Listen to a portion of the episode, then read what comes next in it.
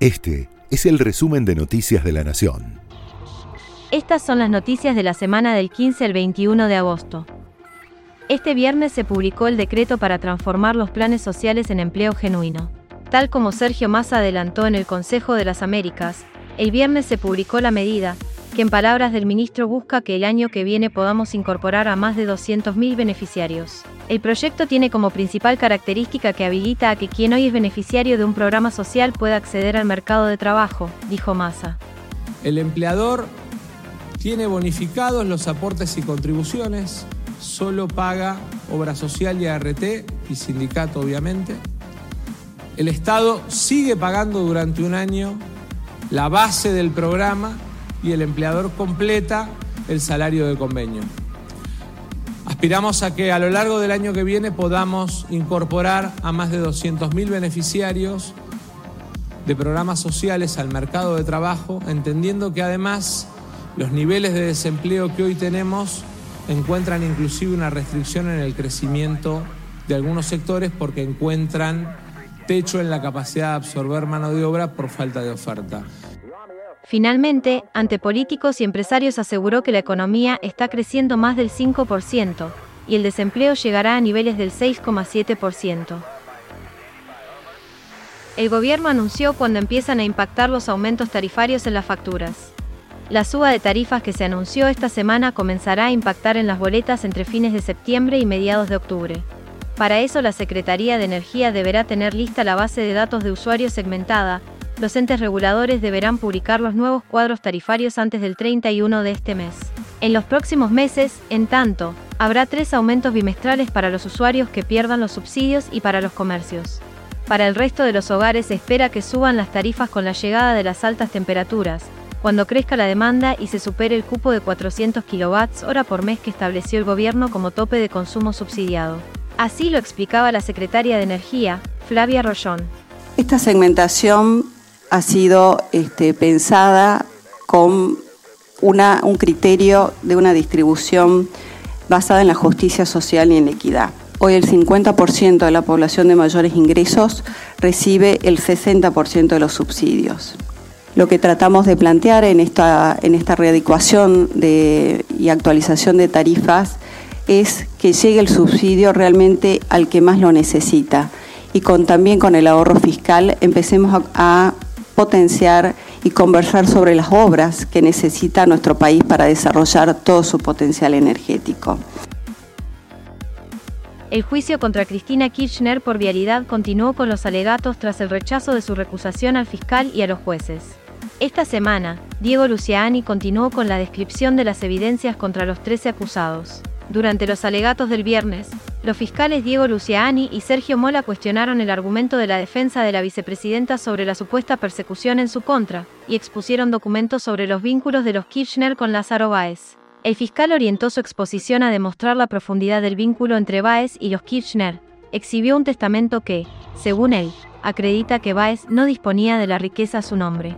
También recordó operaciones comerciales compartidas por el empresario y el matrimonio presidencial. En la audiencia del martes pasado, los fiscales consideraron que el verdadero móvil detrás de las licitaciones para favorecer a Baez eran los negocios del empresario con los Kirchner, a quienes les transfirió millones de pesos entre 2012 y 2013 desde Austral Construcciones a sus cuentas. Si la Fiscalía no pide más tiempo, el lunes será la novena y última audiencia, en la que se hará el pedido de pena para los 13 acusados del juicio. Esta fue una nueva semana caótica en el centro porteño por la marcha de la CGT y la izquierda.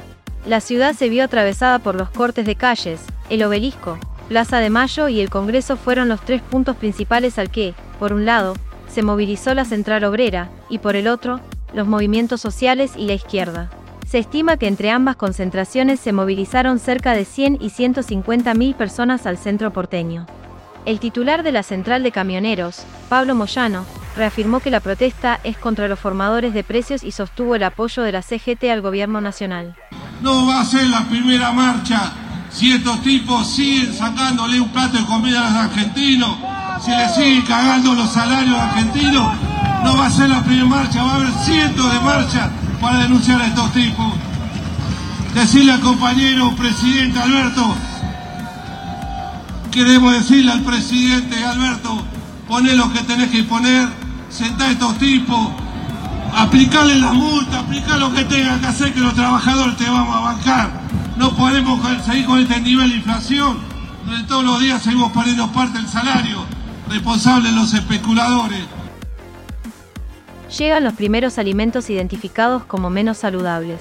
A partir de hoy estará en las góndolas la primera tanda de envases bajo las normas de la ley de etiquetado frontal, con octógonos negros para alertar sobre alto contenido en azúcar, sodio, grasa y calorías. En esta etapa alcanzará solo a las gaseosas de primeras marcas. Comienza la fecha 15 de la Liga Profesional, luego de la fecha entre semana, el torneo reanuda su competencia. Hoy jugarán Colón contra Tigre y Huracán contra Newell's. Mañana, River recibe desde las 18 a Central Córdoba y en el cierre del domingo Boca visitará a Defensa y Justicia. El puntero, Atlético Tucumán, y su escolta, Gimnasia de la Plata, jugarán el próximo martes 23. Este domingo se corre la media maratón de Buenos Aires. Desde las 7 de la mañana largarán los 21 kilómetros de la edición 33 de la media maratón de Buenos Aires luego de la suspensión durante el año 2020 por la pandemia y de una versión reducida en el año 2021. Este domingo se espera volver al número de 20.000 atletas que recorrerán las calles de la ciudad de Buenos Aires, desde la avenida Figueroa Alcorta y Monroe hasta la Plaza de Mayo y vuelta, pasando por la avenida Libertador, la avenida 9 de Julio, el obelisco y luego de regreso por la autopista Guía, pasando frente al planetario y terminando en el punto donde se largó. Marta Argerich cierra su visita a la Argentina. La pianista clausura mañana el festival con su nombre en el Teatro Colón en compañía de su exmarido, sus hijas y su nieto, con quien tocó a cuatro manos una pieza de Ravel durante esta semana. El ciclo se viene llevando a cabo desde el viernes 12, contando con la participación de invitados especiales. Entre ellos se encuentran el prestigioso director de orquesta Charles Dutoit, la actriz Annie Dutoit Argerich, hija de ambos, y los pianistas Sergei Babayan y Donnie Klein, entre muchísimos otros. La jornada de cierre se podrá ver por YouTube. Estas fueron las noticias de la semana del 15 al 21 de agosto de 2022. Este fue el resumen de Noticias de la Nación.